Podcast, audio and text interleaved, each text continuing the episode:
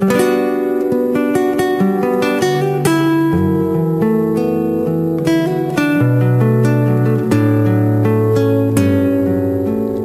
cuentos de la tía Clementina.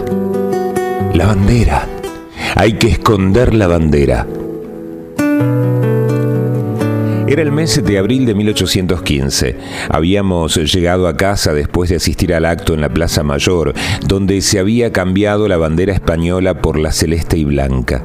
Mientras que se acomodaba el rebozo, Clementina dejó deslizar un comentario acerca de la bandera que despertó mi curiosidad. Parece ser que la primera bandera que mandó hacer don Manuel no era como la que tenemos ahora. Ah, ¿no? ¿Y cómo era Clementina? Según cuentan, o al menos el ñato Paredes cuenta, era toda blanca con una franja celeste en el medio. ¿Y él cómo sabe esas cosas? Oh, él sabe. Lo siguió a Belgrano a, todas las campañas. Lo que pasa es que el ñato eh, por ahí dice la verdad, por ahí miente. Eh, a veces nadie le cree, porque siempre tiene olor a vino. Pero yo lo conozco de antes. Cuando me cuenta alguna historia, lo miro fijo a los ojos. Y ahí nomás eh, ya me doy cuenta si me va a decir la verdad o me va a hacer el cuento. Entonces me pongo seria y le digo, negro Paredes, no le irás a mentir a una de tu raza. Si baja la mirada es porque se trata de una picardía. Y esto de los colores de la primera bandera, me lo contó él. Y le juro, niña, no mentía. Las cosas, según el ñato, sucedieron así. Era febrero del año 12, andaba Belgrano con el ejército allá por la villa de Rosario, custodiando el Paraná, para que no pasaran los godos. La tropa estaba capa caída, y no era para menos. Sus compañeros en el Alto Perú habían sido derrotados por los españoles. Quedaba abierto el camino para que los ejércitos realistas entraran a Salta, después a Tucumán y de ahí, ¿por qué no?, a la misma Buenos Aires. La revolución estaba en peligro. Todos sabían que allá en el norte los españoles eran fuertes. ¿Qué se podía hacer para entusiasmar eh, un poco a la tropa? Y mientras pensaba, don Manuel se dio cuenta que ni siquiera tenían una bandera. Eso, una bandera. Una bandera que sea nuestra, gritó. Y sin perder tiempo, la mandó a coser blanca y celeste. ¿Y por qué eligió esos colores, Clementina? Y eran colores que usaban los que estaban a favor de la revolución. Poquito a poco se fueron haciendo populares. Un día una cintita en la solapa, otro día en el moñito, en el pelo de las niñas, después escarapelas para que los soldados se pusieran en los gorros. Y así hasta que le fuimos tomando cariño a esos colores. Bueno, como le decía, mandó a coser la bandera y también escribió una carta al gobierno de Buenos Aires, contándole orgulloso, lo que había hecho.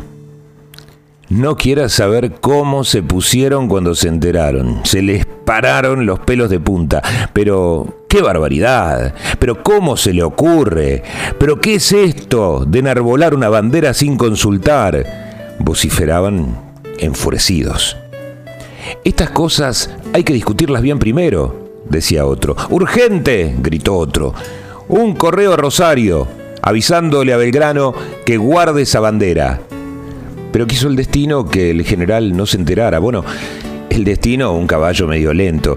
La cosa fue que cuando el mensaje llegó, don Manuel hacía rato que se había marchado para hacerse cargo del ejército del norte, contento con la bandera. En mayo del año 12 andaba por Jujuy. Se acercaba el aniversario de la revolución. Para festejarlo, tuvo la idea de reunir a toda la tropa en la plaza y saludar con unos cañonazos a la nueva bandera de la patria.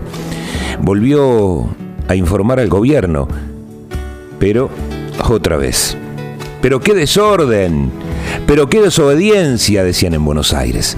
Y vuelta el correo, ahora para Jujuy, con la orden de guardar esa bandera. Y esta vez Belgrano se enteró.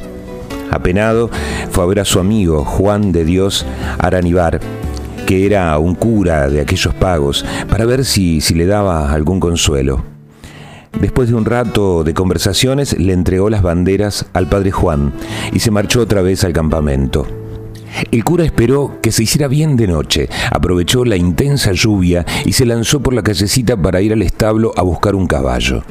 Cargó las alforjas con algunas herramientas, un buen martillo, unos clavos, algunos fierros con punta y a todo galope por el camino.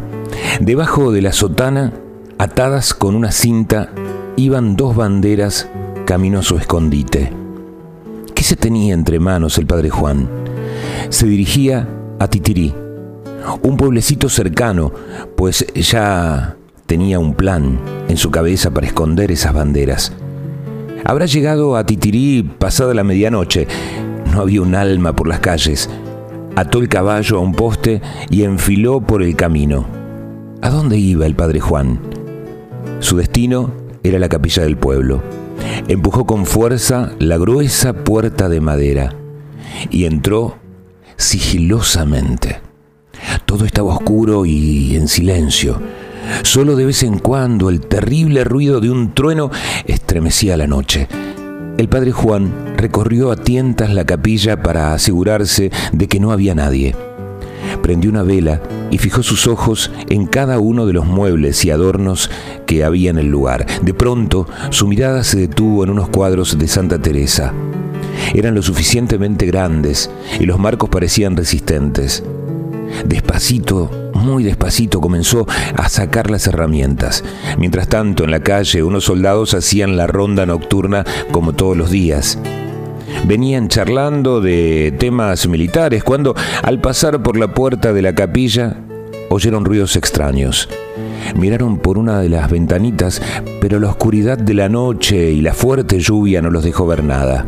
Desde adentro, unos golpes parecidos a martillazos seguían sonando. Apuraron el paso y fueron hasta la puerta. La empujaron y se abrió. En ese mismo momento, un rayo de esos que pocas veces se ven iluminó enterita la capilla. Uno de los soldados creyó ver un bulto que se movía. ¡Alto! ¿Quién vive? gritó. Nadie contestó. Vuelta a gritar, esta vez mucho más fuerte. ¡Alto! ¿Quién vive? Pero nada. De pronto una ráfaga cerró con fuerza la puerta de la capilla. Los soldados dieron la voz de alarma y enseguida vino una patrulla.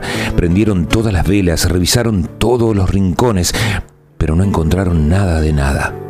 Mientras tanto, a lo lejos, el caballo del padre Juan galopaba a toda velocidad para alejarse de Titirí.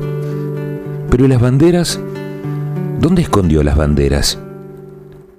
Eso no lo sabe nadie, mi niña. Hasta el día de hoy, las primeras banderas de la patria y sus colores siguen siendo un misterio. Bueno, quizá deja de serlo cuando miramos el cielo.